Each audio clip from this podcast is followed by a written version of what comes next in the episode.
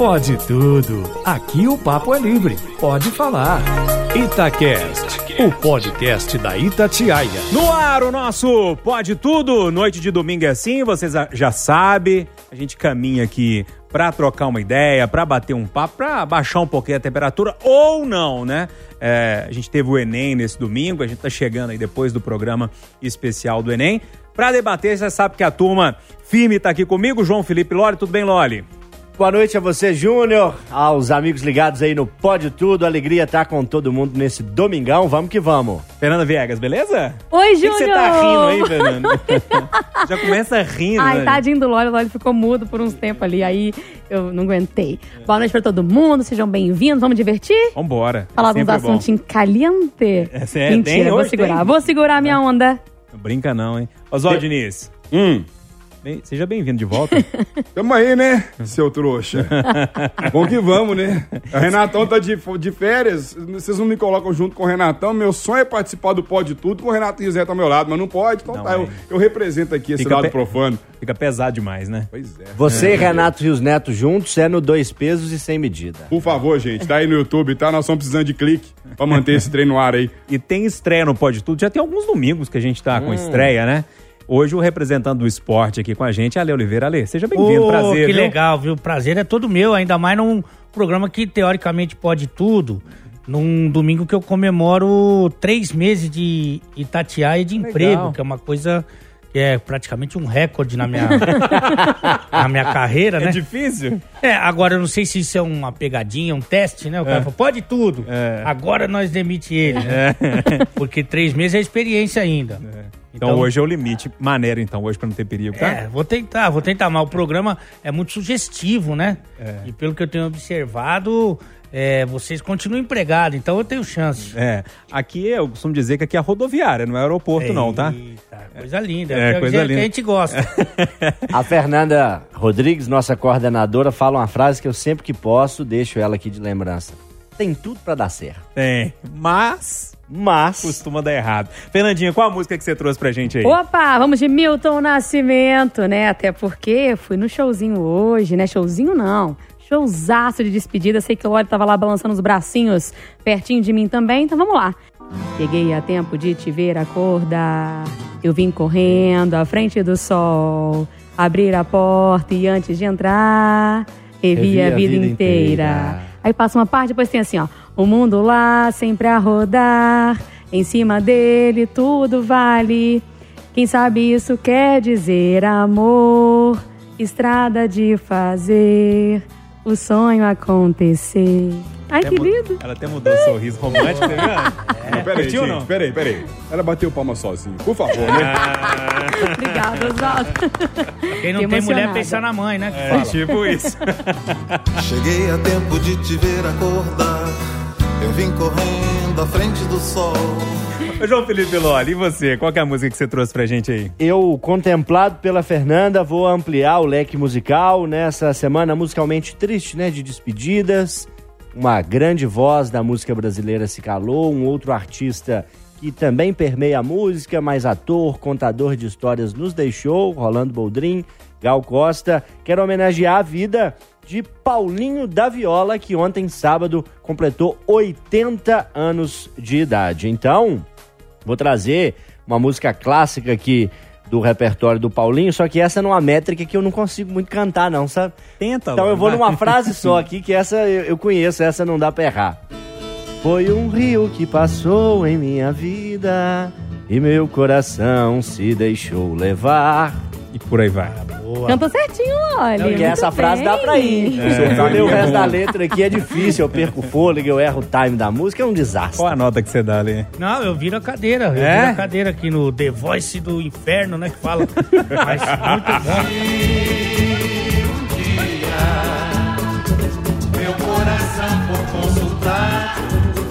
Mas eu a- pensei que ele fosse trazer uma música em alemão, alguma coisa. É muito difícil, caramba. Essa é um pouco popular, né? Aqui no, no Pode Tudo a gente pode dar três notas, né? Uma delas é a de 0 a 10, aí você pode dar uma nota de repúdio e uma nota de pesar também. Ai, ai, Oswaldo, e você, velho? Então, velho, eu quero nota de pesar, porque Ah. eu vou aqui Quebrar o pau. blasfemar um pouquinho.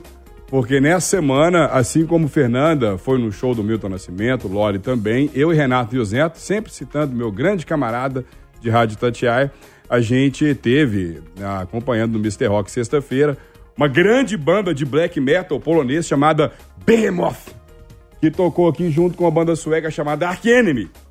e por falar em black metal, então eu vou aqui cantar no meu mais gutural sofrível, no meu inglês norueguês, de uma lenda do black metal chamada Dark Throne. Eu espero que o Renatinho, quando for encaixar isso daí, encaixe muito bem, porque ela vai mais ou menos assim. Não, você não vai filmar, Lore.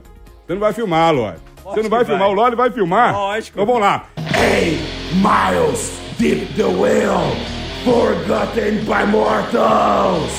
Oh, I drank it it in one single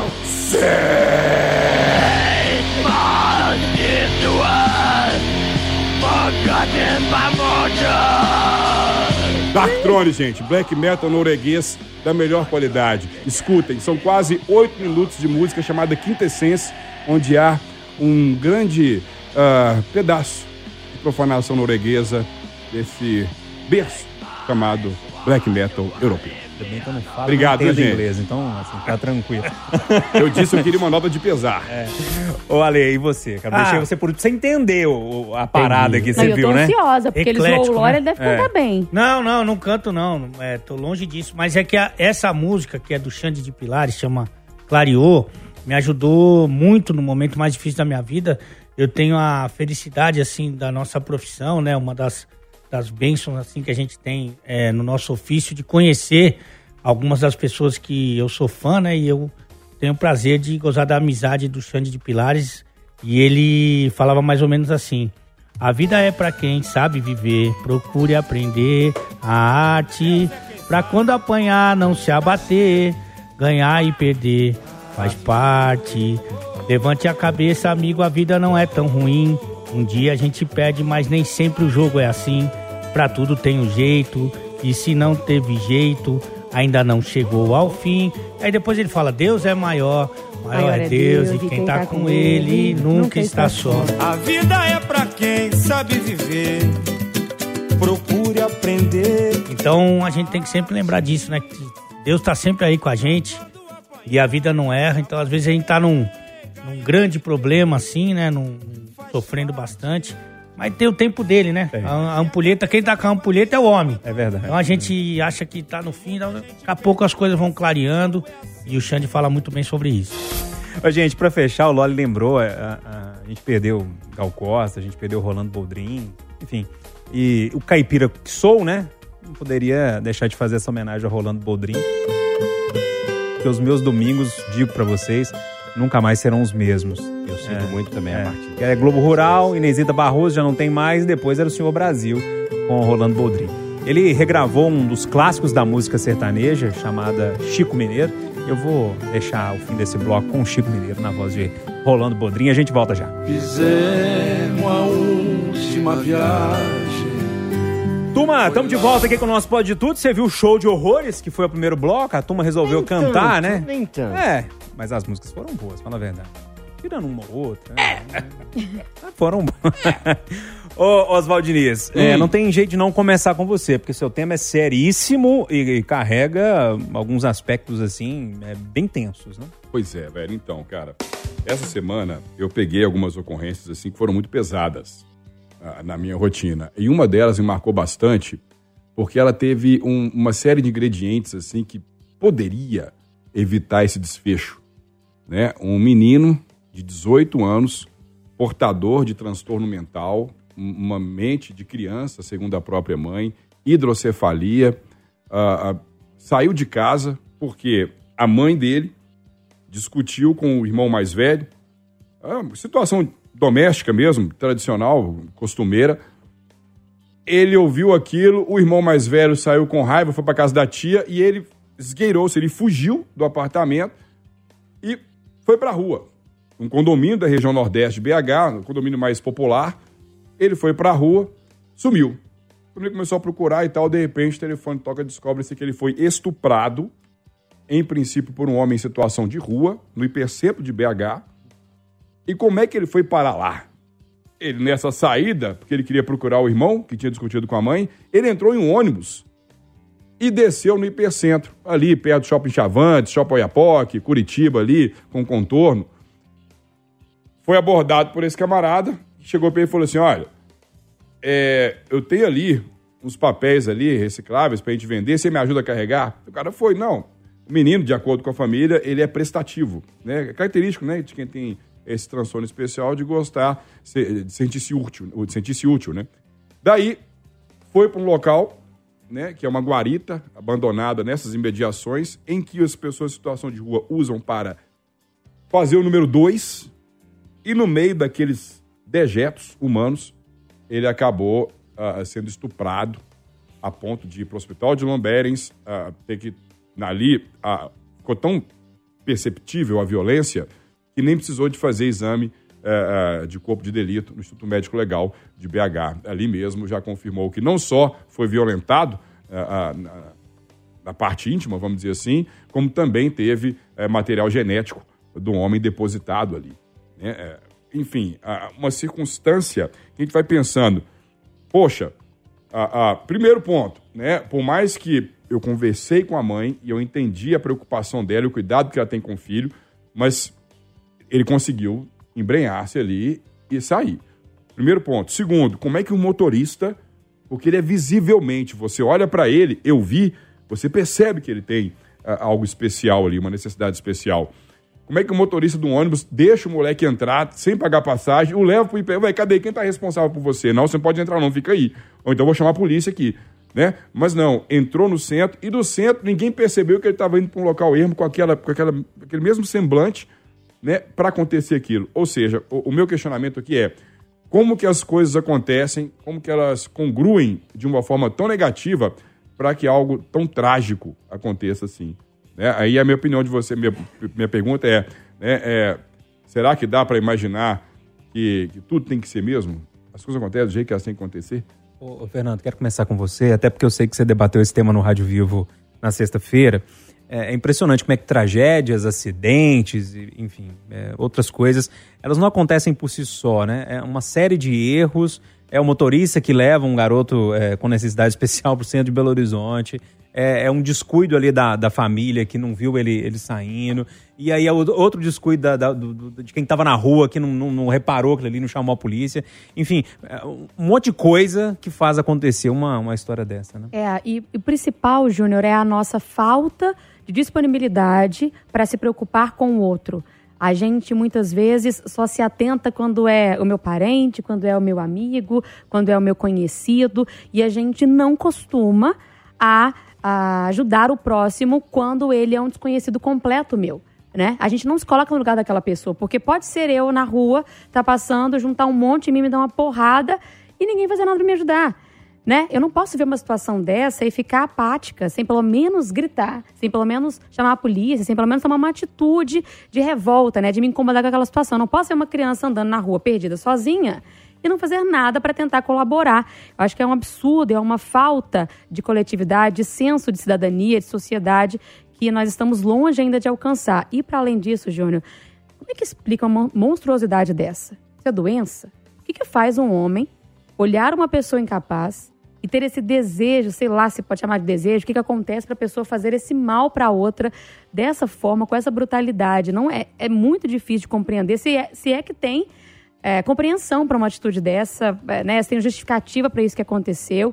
É um absurdo completo, assim. Não tem é, como se proteger. A gente está correndo risco a todo minuto, a cada segundo, em todos os lugares. É. Ale, é, você que é sinônimo de alegria, e quando a gente é, olha para você, os seus comentários, enfim, você gosta de fazer a turma rir, de se divertir, mas tem alguns assuntos que são um pouco, um pouco mais sérios assim na nossa sociedade. Como é que, que o Ale Oliveira, repito, que é sinônimo de alegria, é, olha para um, um fato como esse? É, a gente tem a impressão em alguns momentos, né, que o ser humano deu errado, né, que, que não, não pode ser, né, porque a gente vê tamanha crueldade. Eu sou de uma religião que a gente sempre acredita que Deus é maravilhoso e justo, né? E que em alguns momentos, algumas situações, a gente chama de resgate, né?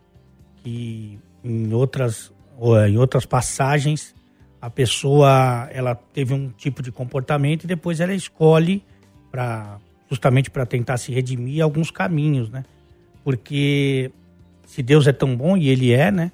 É, como é que você consegue explicar nessa passagem, nesse caso, por exemplo, um menino que mesmo com todas as dificuldades ainda é prestativo, ele tenta ser um bom filho, um bom cidadão e tal, e ainda é submetido a esse tipo de atrocidade, né? Mas de qualquer forma, o que a gente tem que tentar fazer, eu acho que é um exercício diário, é tentar fazer a nossa parte, né? Tentar ser melhor todo dia. E aí não é só com os nossos, né? É com, com o próximo também. E, e tentar é, cumprir o nosso papel é, da melhor maneira possível. Mas em vários momentos aí você tem a impressão que o ser humano deu errado, né? É, é, é, é uma sensação mesmo. Ô, Loli, como é que você viu essa história toda? Pesado, né, esse assunto?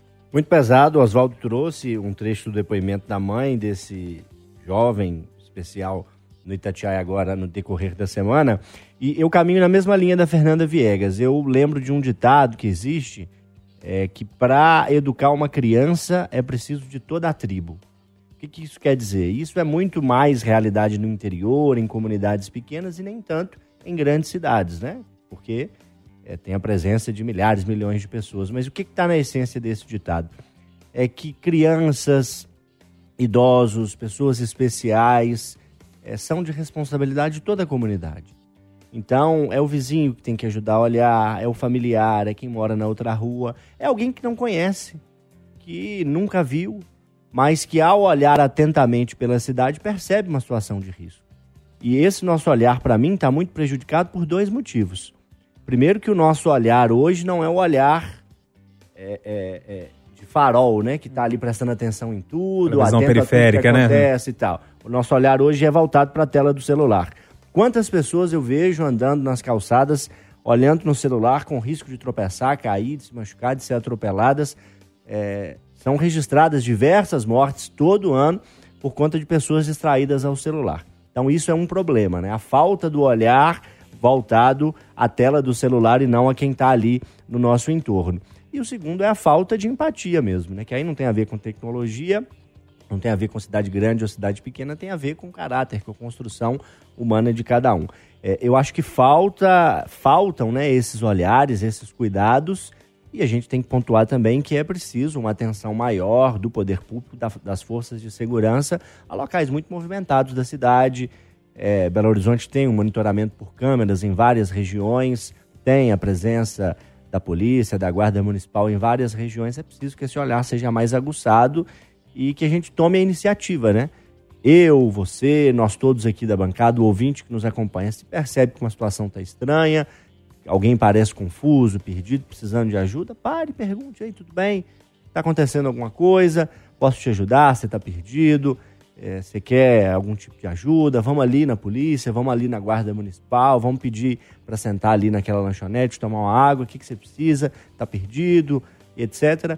Falta às vezes esse gesto, que no interior é um pouco mais comum, em grandes cidades é menos comum, mas pode significar a segurança de muita gente. É, olhar um pouquinho para fora, né? Olhar para fora.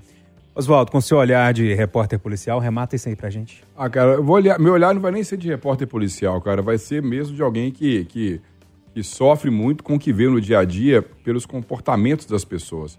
Eu acho que é, as pessoas são cada vez mais egoístas, no sentido de que é, todo mundo olha para o próprio umbigo e esquece do, daquele semelhante. Por exemplo, motorista está tão focado em dirigir, pegar o trânsito, e, e, e seguir a rota dele, ir e voltar para depois ir embora para casa, para a família, talvez não atinou para isso. As pessoas do centro da cidade que viram esse rapaz indo para o local para ser estuprado, não, não tiveram a maldade, porque é uma conta que tem que pagar, é uma compra que tem que fazer, algum compromisso no IPCento que tinha que fazer e tal, e também não conseguiu ter esse olhar, por exemplo, eh, citando a empatia que o Loli comentou. Então, assim, é, a gente está realmente vivendo o período do cão mesmo, cara. O período do cão, assim, as pessoas cada vez mais egoístas e esse egoísmo vai dando brecha para coisas ruins acontecerem, o que é uma pena, né? Eu só espero que o homem que fez isso, porque fico muito preocupado, aí sim, pelo do repórter policial, é, um cara que faz isso tem que ser tirado de circulação.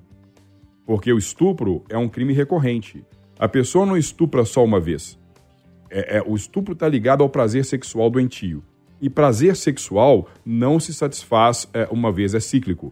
A, a pessoa, ela tem aquele prazer, ela regozija-se e depois ela vai querer isso de novo, mais cedo ou mais tarde. Quando falamos de algo criminoso, pode ser que isso protele, pode ser que isso empurre com o tempo, mas mais cedo ou mais tarde vai cometer. E pode ter acontecido antes. E também. pode ter. Quem garante que esse menino é a primeira vítima? Né? Então, o primeiro passo nesse momento é ter a certeza que esse cara não vai fazer mais isso. Interessante que na hora que, que o Loli falou de, daquela questão de olhar pro celular, né? Pescoço para baixo, olhando pro celular, e o Oswaldo falar de olhar pro pó- próprio umbigo. Vocês já pararam pra pensar? Quando você tá olhando pro celular, você tá quase olhando pro É próprio meio que umbigo? olhar pro próprio. Né? Sem contar que faz um mal danado pra coluna, viu? Nossa. Você ah, sabe de pessoa torta por aí que fica no celular horas por dia? É um problema. Página virada, pelo menos por enquanto, nesse assunto, Fernandinho. Eu queria trazer o seu tema, pode ser? Pode. Vou falar de uma coisa que parece ruim, mas pra gente debater, porque ficou rodando isso na minha cabeça, eu quero colocar pra fora. Nesta semana, uma passista de 40 anos foi encontrada morta em casa. E aí eu fiquei pensando, gente, mas será que a morte dessa mulher poderia ter sido evitada? Né? Porque ela namorava com um homem que é bombeiro, então é, poderia ter ajudado ela ali ou perceber alguma coisa que ela pudesse estar passando. De acordo com o relato de um irmão dela, ela estava tendo ali sintomas de labirintite, enjoos há algum tempo, fez alguns exames, mas não conseguiu um diagnóstico. E depois ali é, foi diagnosticada, né? A morte dela foi dada por AVC, acidente cere- é, vascular cerebral. E aí eu fico pensando, né? Imagina, a gente tá aqui, parece que tá tudo bem, e passa ali na rua, cai duro e morre. Né? Assim, como a gente vê alguns infartos e tal, acontece. Mas isso é esquisito, né? É muito esquisita essa sensação de tipo, nossa, a gente não pode fazer nada pra a gente, evitar. A gente lembra que a gente é fraquinho, né? Né? É, que a gente não significa nada, que é, que é só um corpo mesmo, né? Que a gente tem que deixar as boas ações. Mexe com vocês isso também? Vocês pensam sobre isso? Vocês tentam se cuidar para evitar o máximo possível de acontecer alguma coisa com vocês? Porque a maioria das coisas não está no nosso alcance, né? Olha, é, no, no primeiro tema você falou um pouquinho de religião. E isso tem tudo a ver, né? Quando a gente fala em morte, a religião vem quase que atrelada, pelo menos no, no meu pensamento, no modo de ver essas coisas assim.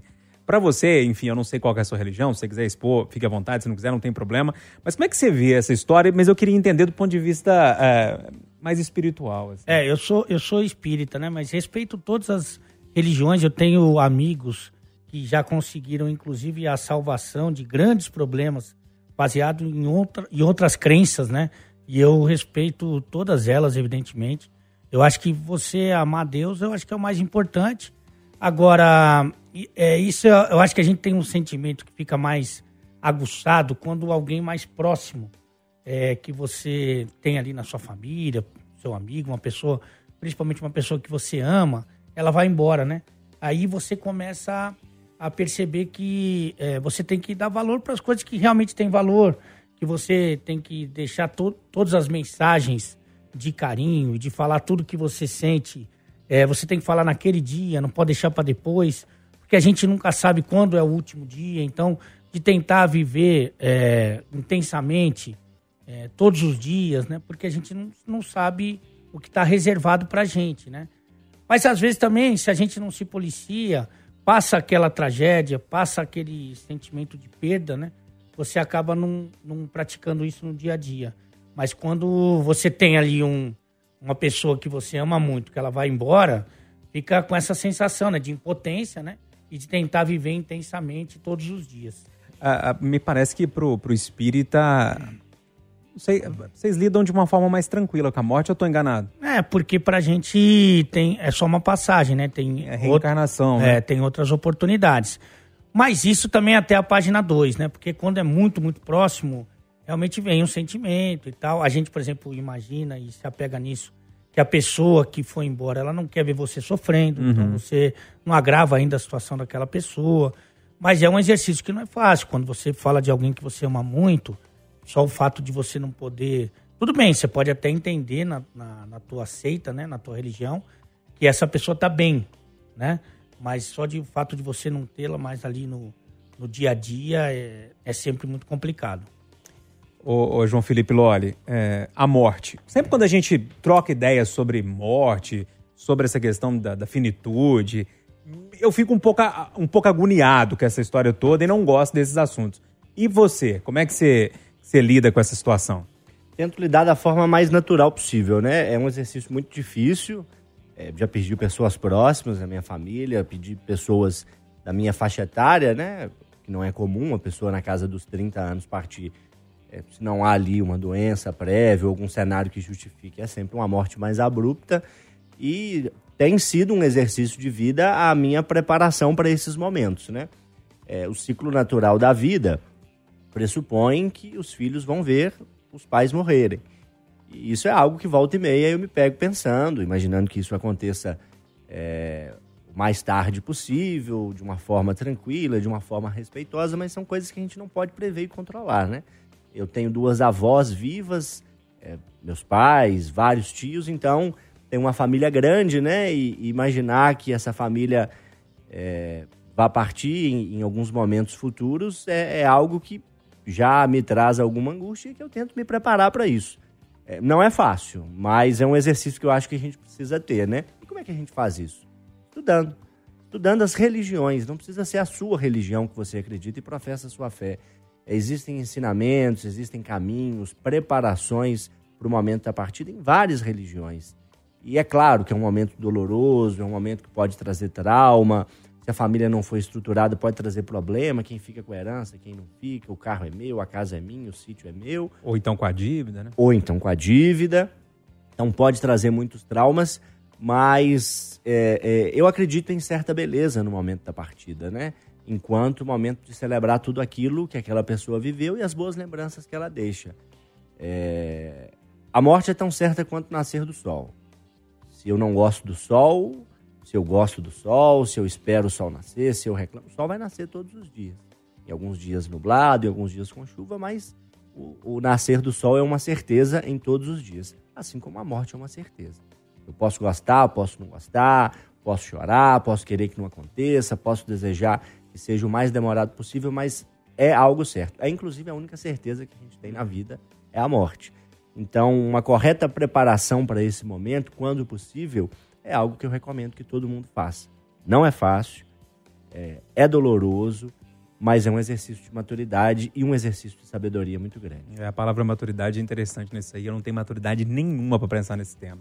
Eu fico, meu, meu pensamento vem, eu desvio completamente assim, para não pensar. É, é, me, me, causa uma certa angústia. O primeiro passo é, que eu recomendo que todo mundo que puder faça plano funerário. Os pais, para os avós. Você está indo numa prática muito prática, né? Isso, né? Achei que você fosse hum. fazer um jabá agora. É. Mas é barato, é barato. Não, é nisso, é... porque imagina. E você pa... evita a dor de cabeça de pensar naquilo que é tão doloroso para você. E meio um, um, um, processo doloroso ter que resolver coisas práticas. Não, é Não é confortável é. pensar, mas imagine que aconteça amanhã, daqui 10 ou 50 anos. A partida do seu pai, da sua mãe, do seu tio você vai precisar tomar essas providências de velório, de sepultamento, varia conforme cada religião, mas providências vão ter que ser tomadas. Se você já tem ali a contratação de um plano que garante isso para você, sem você ter que pensar nisso no momento da morte, já é algo que tira de você um fardo e já te faz pensar que aquele momento vai chegar. Atenção, tô quase no divã aqui, né? Tirem esse trecho. É. O comercial já tá feito. É só botar o nome da sua funerária e acabou, dinheiro certo. O azar é se você for primeiro, né? É, esse é o problema. Estilo à toa, né, que fala. É, tipo isso, né? Oswaldo, esse assunto te incomoda também ou é tranquilo pra você? Não, de forma alguma. Olha só, primeiro eu vou ter que fazer, por falar em jabá, eu vou ter que fazer um jabá paralelo aqui, é, porque é, eu não vou dar muito detalhe, porque a gente ainda está concluindo. Mas eu e a Nice Dias, do Digital, a gente está fazendo um documentário muito, muito sério sobre a questão da morte, a visão da morte. Não vou entrar muito em detalhes sobre isso, não, porque semana que vem, porque a partir dessa semana que está começando, a gente vai ter a coisa mais prontinha, vai tudo ser divulgado nas redes sociais da Itatiaia, materinha no jornal, enfim, vai ter tudo explicando, vai estar tá tudo explicando aí, mas é entra muito nesse tom que a gente está falando. O Dois Pesos Sem Medida, que é esse quadro que o Renato temos no YouTube da Itatiaia, a gente também falou uh, sobre uh, uh, finados, né? No dia de finado a gente falou sobre ídolos nossos que já foram. É, ainda falando sobre metal, tem uma banda alemã chamada Imperium Decadence, e ela tem uma música que é como se fosse um mantra.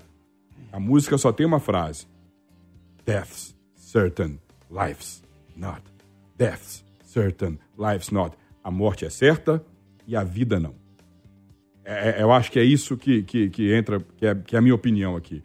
A, a gente preocupa tanto com a morte que esquece da vida. É como é que eu vou morrer, como é que vai estar minha situação, mas o que, que eu estou fazendo em vida para quando chegar a minha hora, eu ter uma consciência tranquila, eu partir para outra, porque eu também, assim como a Lê, eu não sou espírita, mas eu, eu gosto da visão espiritualista. Eu gosto de acreditar que a gente vem de um lugar e que a gente vai para outro lugar, nessa transitoriedade do espírito. Eu gosto de imaginar assim, porque a gente, quando perde alguém que ama, é muito complicado você imaginar que acabou ali, que você nunca mais vai ver. Né? Então, é, essa visão também é confortante, pelo menos para mim. E como eu que já perdi, por exemplo, meus pais, né, a, a, a, gente tem uma, uma facilidade, até a própria profissão também, o dia a dia, coloca a gente cara a cara com a morte em tantas circunstâncias dinâmicas que você fica pensando muito mais na vida do que, que você está fazendo. Por exemplo, de uns dois anos para cá, quem me conhece sabe que eu passei a ter uma conduta completamente sadia, com atividade física, com dieta, perdi 32 quilos só com, com dieta e atividade física, justamente porque eu não quero dar brecha para ter uma morte sofrida. Mas, ao mesmo tempo, também eu quero ter qualidade de vida. Então, eu acho que a gente pode sim preocupar, a gente deve se preocupar com a nossa despedida. Mas o que nós estamos fazendo em vida para que esse momento seja o menos dramático para a gente, como espírito, e para aqueles que estão ao nosso redor, que são os que ficam. É, eu fico vendo vocês falando da morte assim, com essa tranquilidade e com essa maturidade. Eu me sinto uma criança de seis anos, sabe? Assim, é, bobinho, assim. Eu não, não consigo realmente pensar dessa forma. Mas, Fernandinha, remata pra gente? É, é estranho, Júnior, muitas vezes, mas se você começar a mudar o olhar e pensar que falar de morte é pensar, falar de vida, talvez você comece a mudar o olhar. E eu não estou falando de religião, não. Estou falando de quando você pensa na morte, na possibilidade dela se aproximar, aí você busca viver melhor, busca amar mais, a cuidar das pessoas, e acaba sendo bom falar de morte, sabe? Mas é isso, então, que a gente se cuide para que a gente não tenha um fim assim trágico e tão de repente que assuste os que ficam.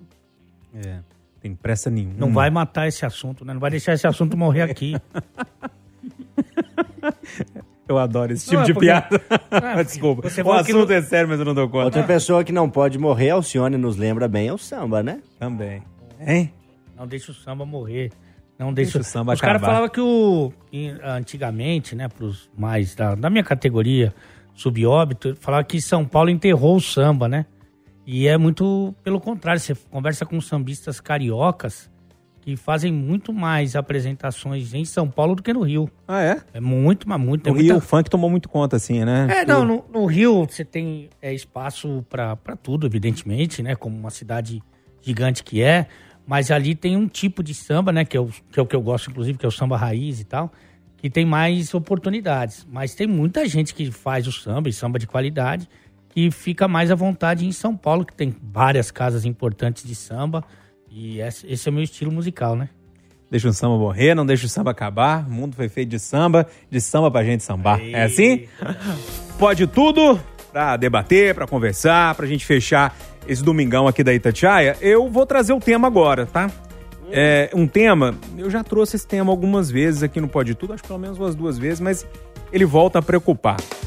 Na sexta-feira, o IBGE divulgou a inflação é, do país, que são os preços das coisas, né?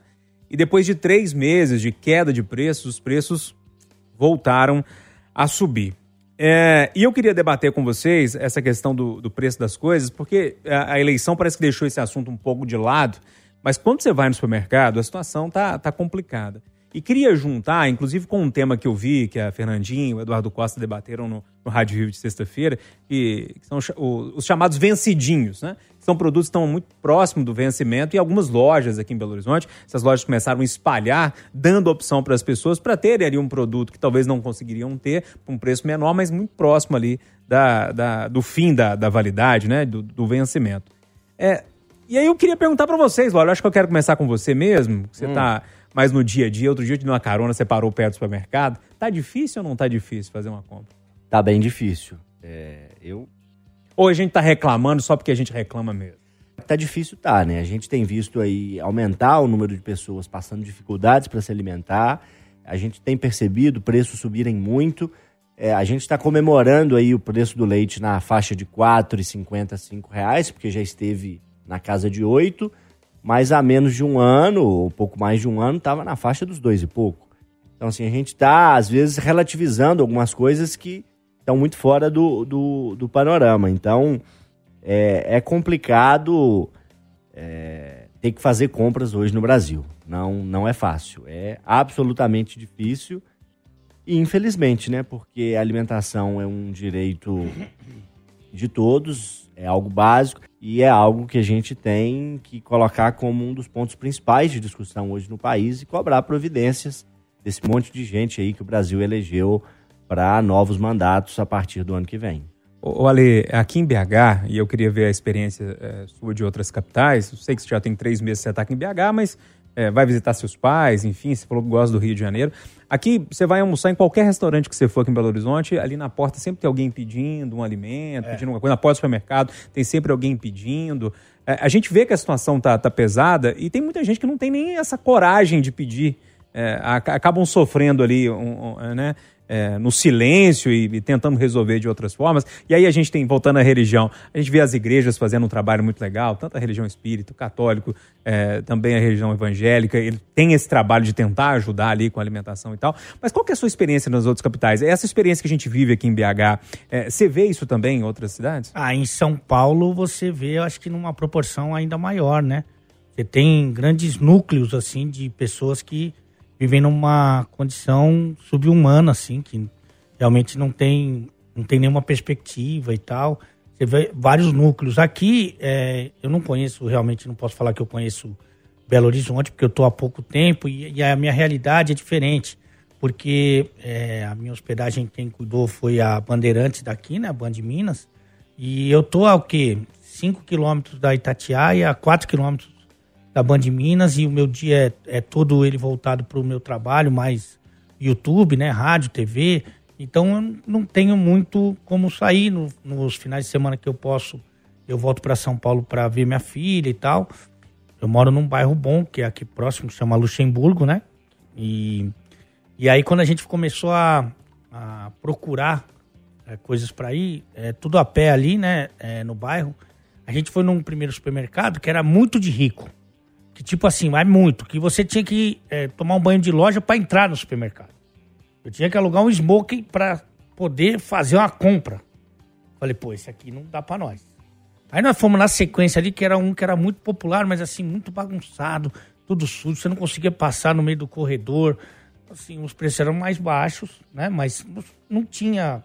E aí nós fomos num outro mais pra frente, que, tipo, pô, legal, normal, né? E aí ok, eu, né? Ok bacana, ficar no meio do caminho e tal. E aí eu peguei, eu tenho essa mania de fazer o cadastro lá, né? Eu até falei pro homem do caixa que ele não sabia o nome lá, mas pra fidelizar, que eu falei, ó, oh, eu quero ser o sócio torcedor aí.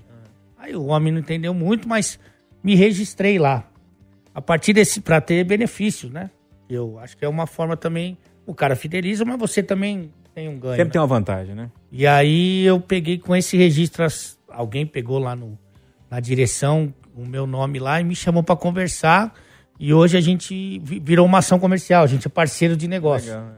E eu até experimentei uma coisa que, infelizmente, não é da realidade do, do povo brasileiro, mas é o meu trabalho, né?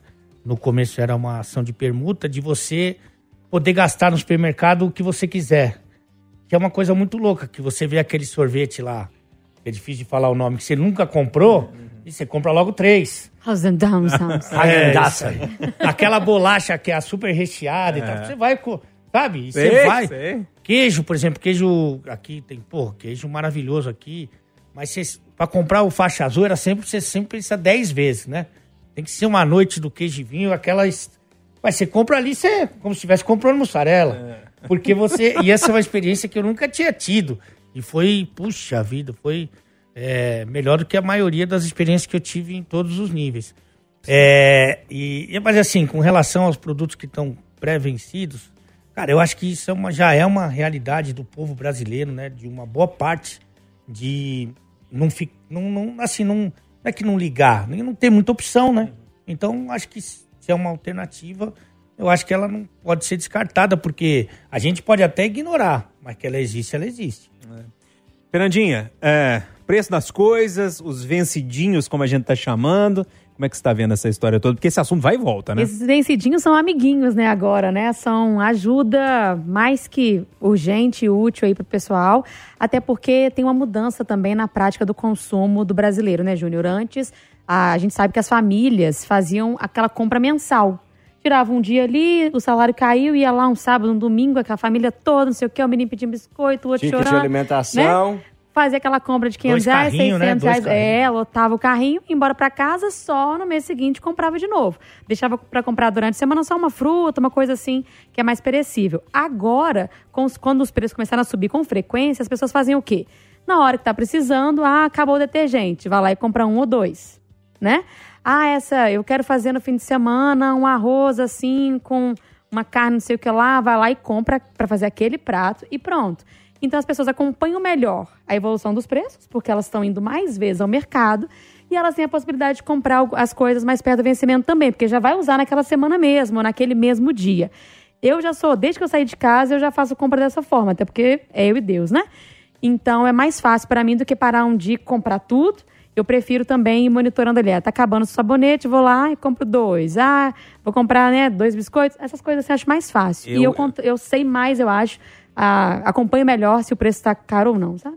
Ô, Oswaldo Diniz, você desde quando começou a dieta, essa vida mais saudável, você traz sua marmita todos os dias, ou seja, então você, você precisa fazer visitas periódicas ao supermercado. Pois Tem é. sentido o aumento da- de lá pra Não, cá? Eu tô, eu tô, vocês estão contando, eu tô lembrando de uma situação, uma vergonha que eu passei no Sacolão, lá perto de casa. Eu moro ali no bairro Aparecida, ali, Barra Bom Jesus, na região noroeste. Sou nascido e criado ali.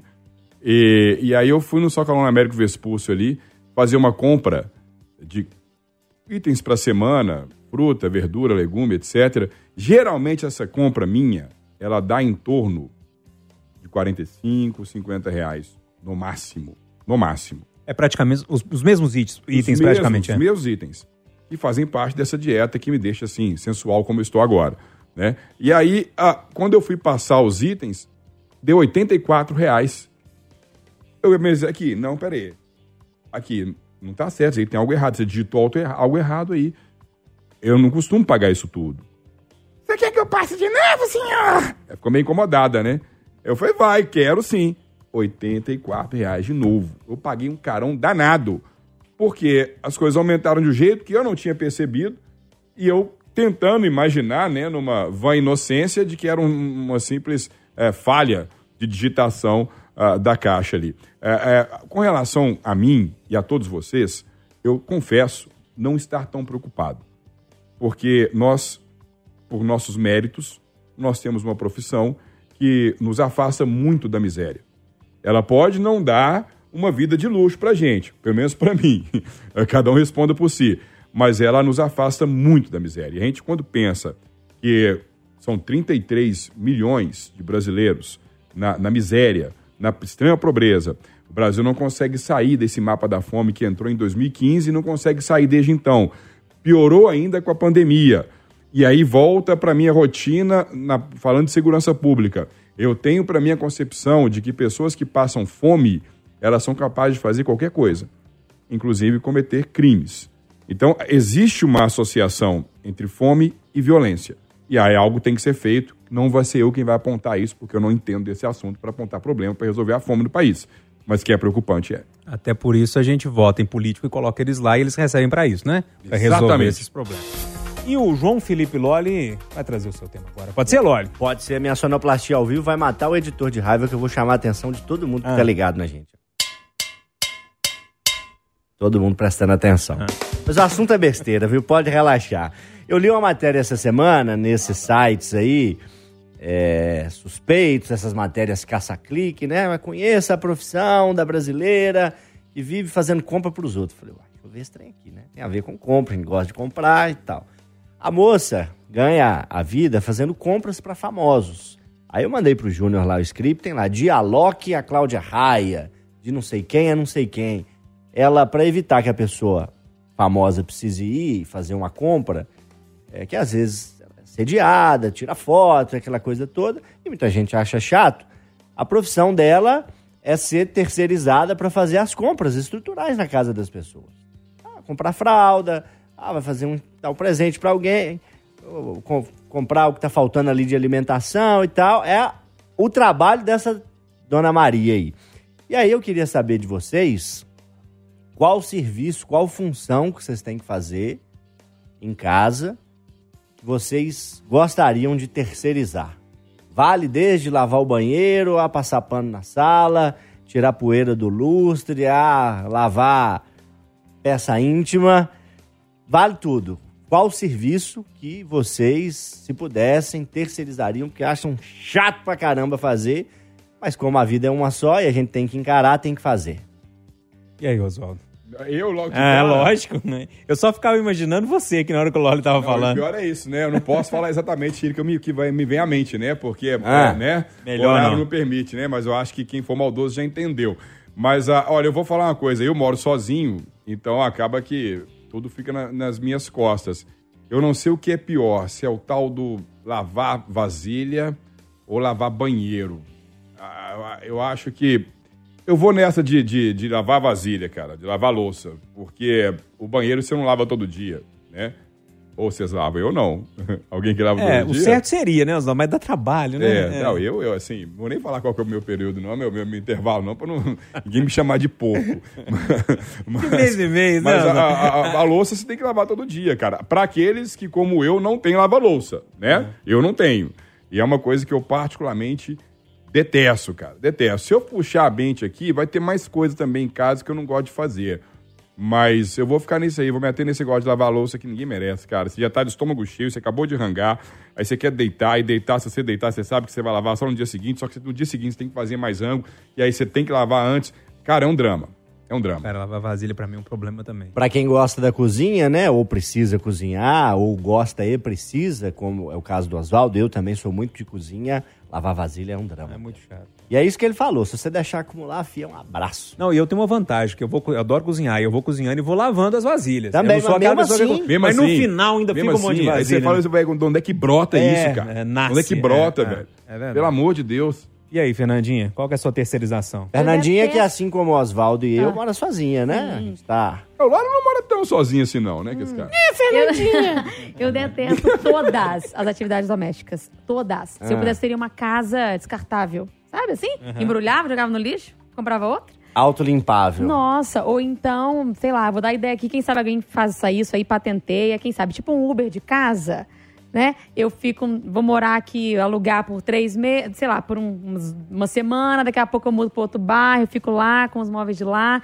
Porque assim, sério, cuidar de casa é um saco.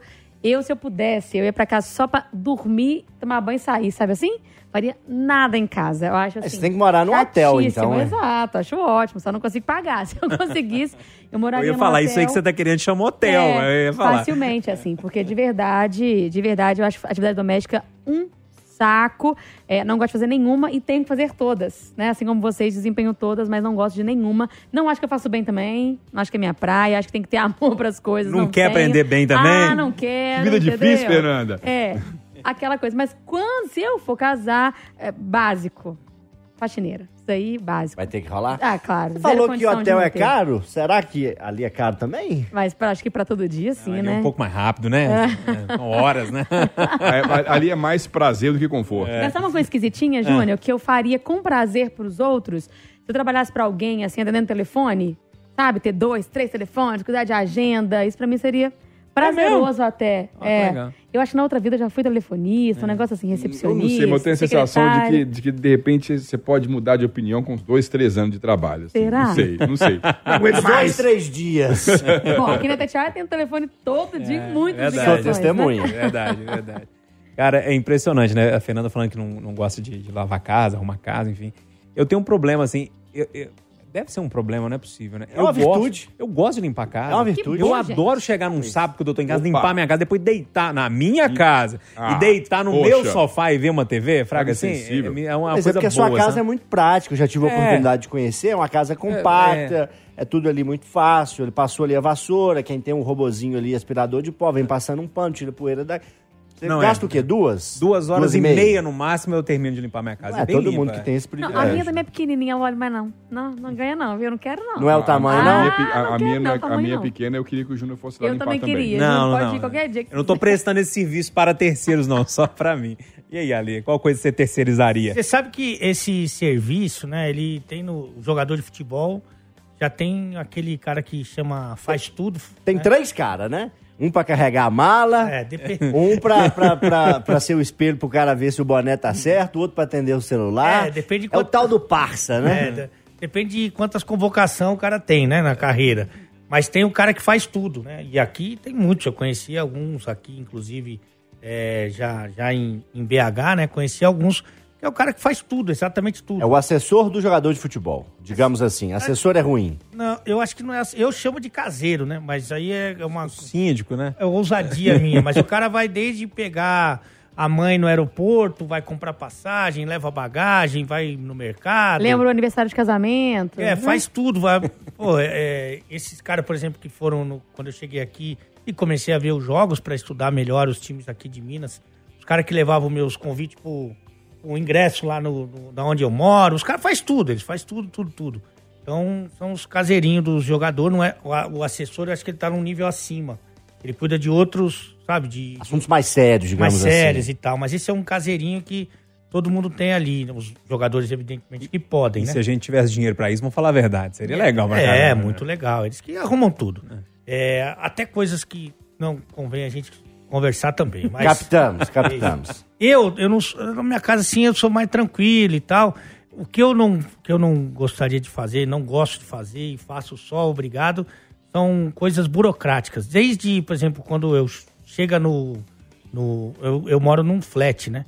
Desde que eu cheguei no flat, mas até situações de que todo mês precisam ser resolvidas, detalhes e tal, e parte burocrática, isso acompanha, me acompanha a vida inteira, desde banco, o contrato e essas coisas. É, por exemplo, tem lugar que eu trabalho aqui há três meses que eu não assinei o contrato ainda.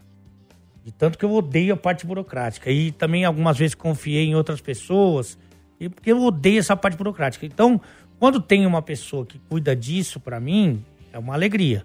Quando não tem, como é o caso agora, é um tormento.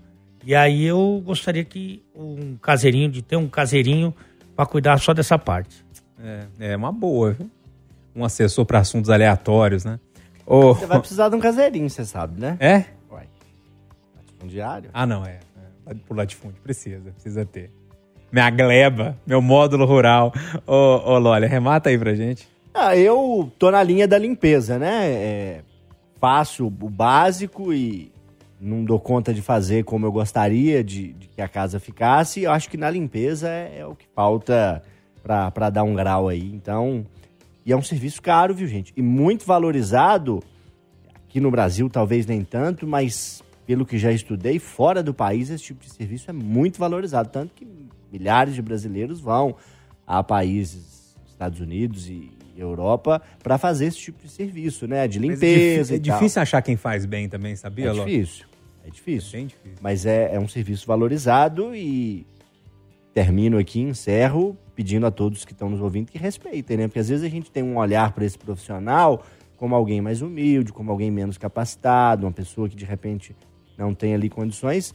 É, tem diversas pessoas que são felizes fazendo isso, que têm aptidão, têm dom, gostam do que fazem, fazem bem e se remuneram bem com isso. Então é preciso a gente olhar também com respeito. Essa parte da remuneração é importante. A turma que trabalha bem, as faxineiras, os diaristas, ganha uma grana legal. Ganha uma grana legal. Mas é difícil encontrar quem faz bem. Quando, quando você encontrar, se você está procurando esse trabalho, agarre na pessoa, não deixe ela embora, não, porque é difícil mesmo. Sem perder muito tempo, Hum. Ale Oliveira, eu tô ansioso para que você traga o seu tema. Cara, Eu primeiro quero que você conte o que levou você a trazer esse tema pra gente. ah, A gente é- precisa redocer um pouco. vivência, né? Até por- depois dos assuntos que a gente é, teve contato aqui, é o, é o que a gente chama de todo dia, né? Que, que a gente se depara com isso. Por isso que eu acho que o futebol é a coisa menos importante das mais importantes, ou tá em primeiro lugar nas coisas que não têm importância. Então eu trato realmente o futebol, claro que eu procuro fazer o meu trabalho da melhor forma, mas eu acho que é um entretenimento. É uma coisa. A gente tem tanta coisa ruim pra- que acontece no nosso dia a dia, né? no- principalmente o povo brasileiro, que eu acho que o futebol tem que também tem o seu compromisso com o entretenimento. Eu tô conhecendo Minas, né, de modo geral. Essa é uma parte do meu perrengue aqui, porque daí me indicaram os amigos que eu fosse com a minha esposa para Tiradentes, que é um lugar muito bonito e tal. E eu tenho esse negócio que é uma coisa é, mania de pobre que fala, de tudo tentar fazer na permuta, né? Que a gente fala pagar com arroba, pagar com foto, essas coisas, e isso é uma, uma rotina na minha vida. Graças a Deus, é, eu consegui construir ali uma rede digital que é um pouco atraente e tal, e, e as coisas vão acontecendo. É bom para quem é, topa o, o desafio, é bom Permuta é bom pra todo mundo. É, é bom para todo mundo. Por isso chama permuta, né? É. E aí, é, eu peguei e coloquei no, no Google é, pousada em Tiradentes e fui pegando ali o arroba e fui mandando mensagem, né? No, no Instagram, se der errado, eu falo que era a minha assessora que tava mandando, minha assessora que Lógico. cuida do Instagram. Caseirinho. Exatamente. Mas se, se der certo, opa, sou eu mesmo tal. E aí fui mandando e peguei os nomes, fui mandando, mandando. Aí teve uma que foi muito simpática, assim, logo de cara, né? E falei, ó, eu quero ficar aí uma- um fim de semana e tal, com a minha esposa e tal. Não, não, pode. Aí tudo que eu falava podia, muito fácil, e as outras mais ali, né? Relutando e tal. Eu falei, ó, é o seguinte, pra aproveitar a viagem, né? Que é uma viagem longa e tal, é, eu queria ver se eu ficava até segunda-feira de manhã. Ah, a permuta normalmente é de sexta até domingo. Mas não, não, pode deixar e tal. E tudo que. Eu falei assim: olha, tem algumas outras que responderam aqui, mas ninguém foi tão legal quanto essa. Aí beleza. Falei, então tá fechado aí. Tá? Sexta-feira tamo aí. Aí é, coloquei lá do Instagram, coloquei no, no Waze pra ver. Deu uma hora de viagem. E tô com essa uma hora aí. Fui no meu De fisioterapeuta. BH? É, Tiradentes Tiradentes, uma hora. Sim. Tiradentes uma hora? Já, Isso. já, já captei, mas Vai. consiga. Aí fui no fisioterapeuta que eu vou, é, doutor Tatá, que também é permuta, evidente. Aí eu falei assim, ó, doutor, vou lá pra Tiradentes e tal, não sei o quê. Falou assim, ó, é, pô, é um- uma caminhada aí, hein, umas três horas. Eu falei, não, é uma hora. Pô, o cara mora aqui, né, cara? Tá... Não, Você não, começou a discutir com ele. Não, não, não. três horas, três horas. Eu já botei aqui três horas. Assim, não, é um, que eu pedi umas dicas pra ele de Tiradentes. Falei, vou lá, vou ver se eu faço uma permuta lá no restaurante. Aí, aí eu falei assim, não, tá aqui, ó. Botei no o endereço da pousada, eu falei, uma hora. O meu Tiradentes é uma hora. Ele falou, não, essa pousada é em Rio Acima. Tá aqui do lado de BH, né? Isso. Daí eu fui, não, evidentemente eu, eu tava achando que eu tava indo pra Tiradentes. Fui pra Rio Acima. Que mostra um pouco do meu desconhecimento da região. Mas até aí, fui passear e tal, não tem nenhum Vamos prejuízo. aproveitar. É, você me deu, porque eu falei que ia ficar até segunda, domingo de manhã já tava na minha casa. Mas enfim, mosquitolândia, pernilongo pra caramba. Mas o que eu ia te falar é o seguinte: não tem prejuízo. O que tem prejuízo é se de repente atingir esse desconhecimento, atingir o lado profissional. Aí é complicado. E eu tenho uma, uma coisa, desde que eu comecei a trabalhar com comunicação, por ser irreverente, brincalhão e tal, não sei o quê, e, e tentar entender que se não for divertido, não vale a pena pra ninguém, nem pra quem tá ouvindo, nem pra quem tá falando, que sou eu aqui. É, eu tenho uma mania que é tentar sempre fazer as coisas assim, dez vezes melhor que os outros no sentido de é, profissionalismo. Então eu procuro estudar mais que todo mundo, chegar antes que todo mundo, pra ninguém ter que falar, porque isso eu vivi muito tempo na minha vida assim, ESPN, esporte interativo. Se alguém chegou atrasado, quem não tá. É o Ale que chegou atrasado. Deu alguma coisa errada, o Ale que foi o culpado. Então eu tenho que fazer as coisas da melhor forma possível. E tenho tentado fazer isso também aqui em Minas, né? Até que na última semana eu fui escalado é, para o jogo entre Galo e Botafogo, lá no Mineirão. E eu fiz uma parceria com o automóvel Permuta. Permuta com automóvel e pela primeira vez ia pro Mineirão de carro. Então eu sempre ia com carona com alguém, com algum colega aqui e tal, e conversando, e pá, não sei o quê. Tô com meu carrinho aí, né? Pedi pra, pra Bia a placa pra estacionar lá e tal. Peguei a patroa, que gosta de ver o jogo. O jogo era 8 horas da noite.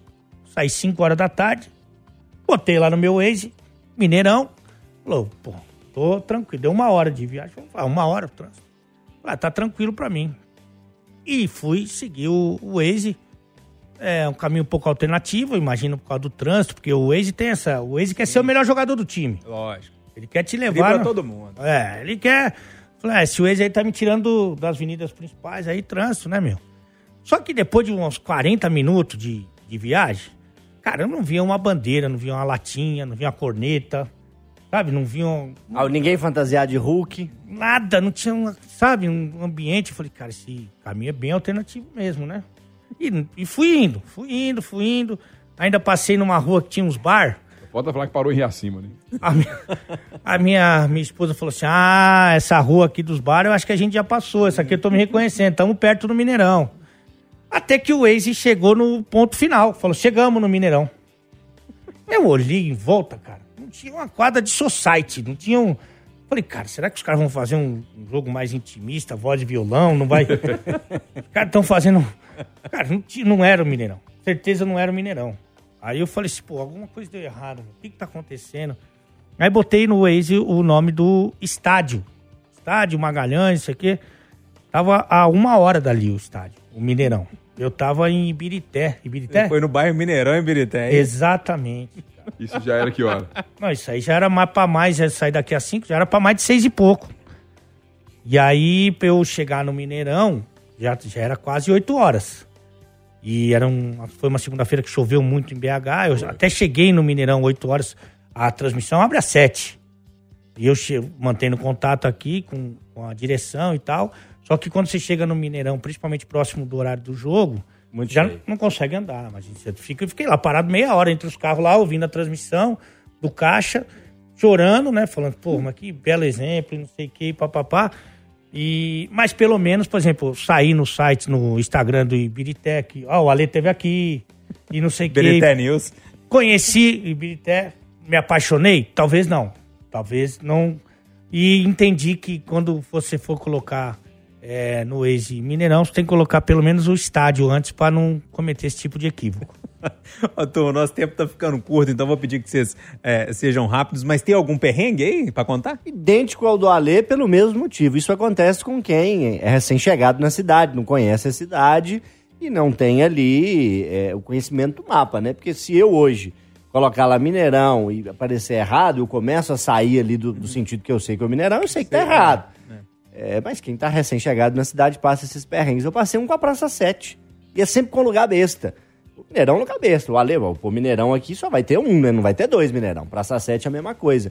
Eu pus lá Praça 7, tava recém-chegado em Belo Horizonte, estava procurando um apartamento para alugar, hospedado na casa de uma tia e, e encontrar com o Marcelo Sena, hoje nosso colega, com quem eu dividi apartamento há uns anos atrás, pra gente ir, pegar uma chave, visitar um apartamento, num horário apertado de almoço, antes do trabalho. Pus a Praça 7 errada. Sei lá onde é que era a Praça 7 que o Waze me jogou. Aí che- você chegou ao seu lugar, eu olhei assim, tinha uma alma na praça, uma árvore seca, um banco quebrado. Falei, lascou, foi tudo. Tive que programar pro outro dia encontrar o Marcelo, pegar a chave pra visitar o apartamento. problema porque é- errei a Praça 7. É igual é- errar o Mineirão. Parece impossível, mas não é. O problema é a pessoa acreditar e o chefe acreditar que isso aconteceu. É, né? eu fui tirando foto pra ele, mandando a localização, fazendo essas coisas, mas é difícil. É complicado. E aí, Fernandinho, algum perrengue? O perrengue chique? Não, não. Comigo a turma, como você diz, vai se identificar, assim, de pegar o busão e aí distrair ali no celular e tal, não sei o quê. Quando vê, peguei Perdeu na mão. ponto. con- Não, pegar na mão contrária, olha. Puta, é pior ainda do que perder o ponto. Pegar na mão contrária. Aí você acaba parando no ponto final. Só que não sai automático o outro, né? Você tem que esperar um tempinho lá pra poder voltar e tal. Mas já aconteceu isso é, em um local que eu não sabia onde eu tava, fui parar em bairro que eu nunca tinha ido, e à noite. Então, assim, é, é rezar, contar que o motorista seja bacana. Graças a Deus, sempre dou sorte com motorista de busão. São sempre legais comigo, me ajudam e tal. Mas, assim, mais de uma vez já peguei busão pro lado errado. Para, aí, aí atrasa tudo É. e tal, nananã. E papai não tá querendo me buscar, né? E tem esse eu- problema. Eu posso falar aquela famosa frase, então. A Fernandinha já passou do ponto. Já. Ah, E aí, Oswaldo, algum perrengue pra contar rapidinho? Não, não, não, que eu me lembre não. Eu acho que eu vou mais é comemorar o fato do Ale ter passado por isso na grande BH, né? É. Porque, infelizmente, em função desse nível extremo de violência que uns pontos do país têm, de repente fosse no Rio de Janeiro da vida, nada contra os cariocas, tá, gente? Mas a gente tem né, ocorrências registradas de pessoas que pegam o aplicativo, entram em favela e são recebidas a tiros. Lá no Mineirão, no Ibirité, ele foi bem recebido a ponto dele sair de lá e conseguir de boa fazer o trabalho dele. Isso aí, pelo menos, a gente enaltece. É, eu já caí indo pra São Paulo de carro também, ali perto da Ponte Estaiada, e me- o ex me jogou num, no aglomerado tem ali, não sei nem o nome, eu passei um apertozinho. É. Que a gente não conhece, a gente dá aquela, aquela travada. Não, né? e o Waze, ele não lê, por exemplo, que você tá numa comunidade ou numa favela. Ele vê o caminho que é o Mais mais, rápido. É, mais e aí, de repente, você passa em um lugar que...